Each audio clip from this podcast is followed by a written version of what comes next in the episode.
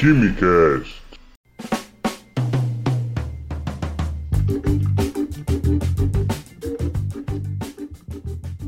Alô, gênios apreciadores de Química e Ciências do meu Brasil! Sejam bem-vindos a mais um Quimicast.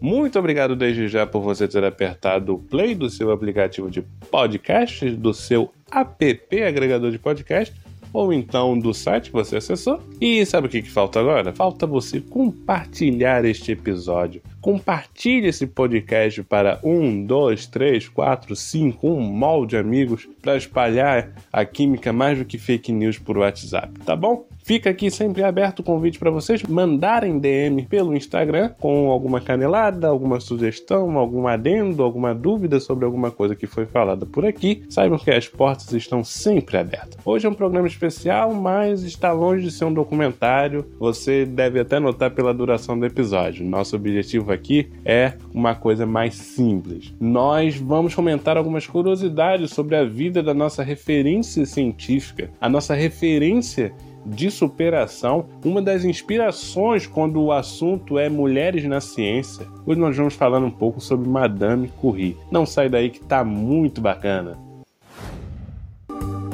Em novembro, 7 de novembro de 1867, nasce em Varsóvia, na Polônia, na época Reino da Polônia, pertencente ao Império Russo, Maria Salomea Skodowska, que se tornaria Marie a partir do momento que ela passou a estudar em Paris, e o sobrenome Curie entraria no lugar do Salomea é, após se casar com Pierre Curie. E mais, ela basicamente conhecida como Marie Curie, Madame Curie, entre outras alcunhas como a rainha da radioatividade. Essa é uma atribuição minha e de alguns colegas meus. Enfim, Marie era uma jovem prodígio e teve que se esforçar bastante para chegar onde chegou, simplesmente pelo fato de que? De ser mulher. Pois é, ela terminou o colegial aos 15 anos de idade, mas não conseguiu entrar na Universidade de Varsóvia, pois ela não aceitava mulheres como estudantes. Uma oportunidade de seguir nos estudos consistia em ela se mudar para a França, coisa que ela fez aos 17 anos, e a partir de então ela ingressou no curso de física da Universidade Sorbonne em Paris. A Marie Curie iniciou a carreira científica com estudos sobre as propriedades magnéticas de diferentes tipos de aço. Foi nesta época que ela conheceu Pierre Curie por meio de um professor. Esse professor conhecia a necessidade de Marie querer um espaço maior para trabalhar e desenvolver seus projetos. E sabendo disso, ele apresentou ela a Pierre, que era um instrutor na Escola de Física e Química, que apesar de não ter um laboratório gigante, havia um espaço a se trabalhar e lá ela passou a trabalhar, desenvolveram um projeto juntos, se conheceram e o interesse de ambos pela ciência os aproximou cada vez mais. E o resto é história. Ao estudar a descoberta da radioatividade espontânea feita por Henry Becquerel, Marie e Pierre desenvolveram a teoria da radioatividade. Os estudos deles eram realizados com petblenda, um minério de urânio, e a partir de estudos, a cientista descobriu que é possível medir a força da radiação do urânio e que a intensidade da radiação é proporcional à quantidade de urânio ou tório presente no composto. Além disso, que a habilidade de emitir radiação não depende da disposição dos átomos em uma molécula, não depende da estrutura, e sim do interior do próprio átomo. As pesquisas detectaram que haviam compostos, alguns componentes que emitiam mais radiação do que o próprio urânio. A partir daí, Marie sugeriu que existisse um outro tipo de elemento que emitisse mais radiação que o urânio e que o tório. A cientista acertou na mosca, tanto que em 1898 ela anunciou à Academia de Ciências de Paris a descoberta de dois novos elementos radioativos, o rádio e o polônio. Polônio já deve deve ter notado, é um nome em homenagem ao seu país natal. O rádio, ele é um elemento de grande importância, teve grande importância para o desenvolvimento dos equipamentos de raio-x, que foram fundamentais na Primeira Guerra Mundial, pois o desenvolvimento de equipamentos fixos e portáteis foram importantíssimos para detectar projéteis alojados em soldados e, então, por meio de uma cirurgia, os médicos realizarem a remoção. Isso aumentou o número de sobrevida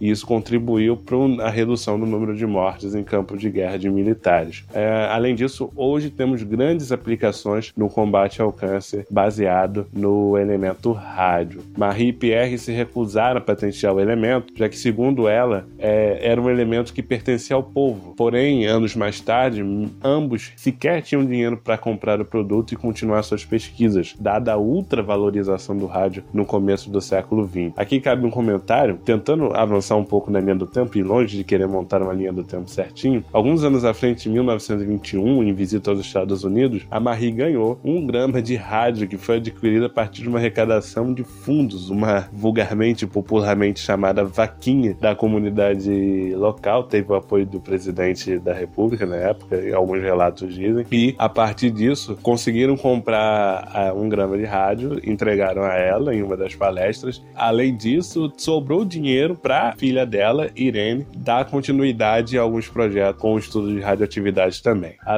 Voltando agora para 1903, foi o ano em que Pierre Curie, Henri Becquerel e Marie ganharam o Prêmio Nobel de Física em reconhecimento aos extraordinários resultados obtidos por suas investigações conjuntas sobre os fenômenos da radiação descobertas por Becquerel. Ela foi a primeira mulher a receber tal prêmio, como vocês devem saber, mas a princípio o nome dela não havia sido incluído entre os laureados pelo Nobel, mas Pierre Curie insistiu para que a esposa também fosse premiada. Marie Curie foi a primeira mulher a concluir o doutorado na Universidade da França, em 1903. Alguns anos à frente, em 1906, ela se tornou viúva após o acidente que seu marido Pierre sofreu e que levou seu óbito. Foi então que ela ocupou a cadeira dele como professora de Física Geral da Faculdade de Ciências e, assim, iniciou sua carreira docente na prestigiada Universidade de Paris. Avançam-se os anos, em 1911, Marie se tornou a primeira e até hoje a única mulher a ganhar um segundo prêmio Nobel, desta vez o de Química, por conta da descoberta do rádio do polônio. Também é uma das duas únicas pessoas a ganhar o prêmio Nobel em duas categorias diferentes, sendo o outro Linus Pauling, que ganhou em 1954 o Nobel de Química, e em 1962 o Nobel da Paz. 1911 foi um ano movimentado.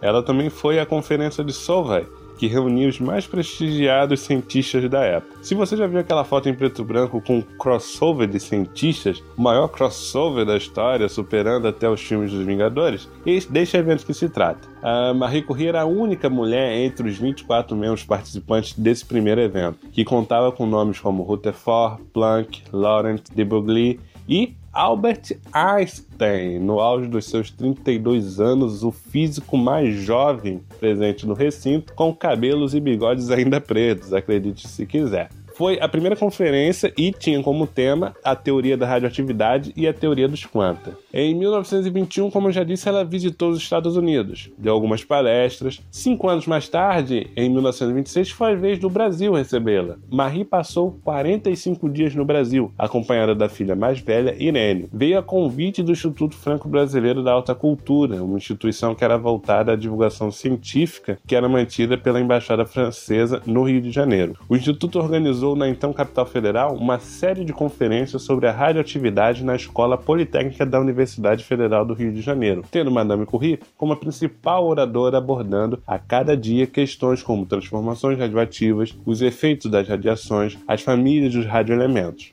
As notícias da época falam que, entre os compromissos acadêmicos, a Madame Curie tinha interesse em conhecer alguns pontos turísticos e culturais do Rio, como a Ilha de Paquetá, como o Pão de Açúcar, o Jardim Botânico e o Museu Nacional, que já mantinha um grande acervo científico e que hoje, infelizmente, no ano passado, perdeu grande parte desse acervo. O Museu Nacional vive, gente. Vamos lá. No livro Madame Curie, a filha caçura dela, Eve conta que a mãe aproveitou sua estadia no Rio para passear incógnita pela cidade, passando despercebido, assim podendo descansar e tomar muitos banhos de mar. Em São Paulo, ela ministrou algumas palestras sobre o tema para médicos da Faculdade de Medicina de Pinheiros e visitou o Instituto Butantan. Aproveitando a proximidade da capital paulista e pelo convite feito pelo médico italiano Dr. Francisco Tosi, Madame Curie decidiu fazer uma rápida viagem às termas de Lindóia, hoje município de Águas de Lindóia, para conhecer as fontes de água radioativa, pelas quais ela ficou encantada. Indo para BH, o grande interesse de Madame Curie na capital mineira era conhecer o Instituto do Rádio, o primeiro hospital especialmente dedicado ao câncer a funcionar nas Américas. Bem, apesar das importantes descobertas na área da radioatividade, os Curie não faziam ideia dos perigos que esses materiais oferecem à saúde, tanto que sofreram suas consequências. Ela morreu de leucemia em 1934, aos 66 anos, desenvolvida por conta da exposição excessiva aos materiais radioativos. Até hoje, cadernos de anotação, materiais do laboratório deles só podem ser manuseados, ou nem deveriam ser manuseados, mas quando manuseados, devem ser estudados e manuseados com proteção, já que estão altamente contaminados pela radiação. Bom, ela deixou um legado científico enorme. Além disso, uma de suas filhas, Irene Julia Curie, seguiu os passos da mãe nas ciências e também ganhou um prêmio Nobel de Química ao lado de seu marido por conta de suas descobertas do nêutron e da radioatividade artificial. Temos uma grande homenagem que foi dada ao casal com o elemento cúrio, um elemento de número 96 que foi batizado com este nome em homenagem ao casal Curie.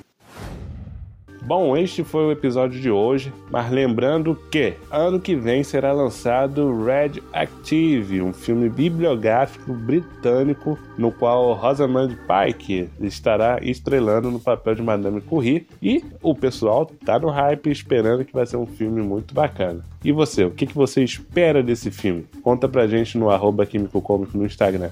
Então ficamos por aqui. Compartilhe. Um grande abraço a todos e fiquem bem.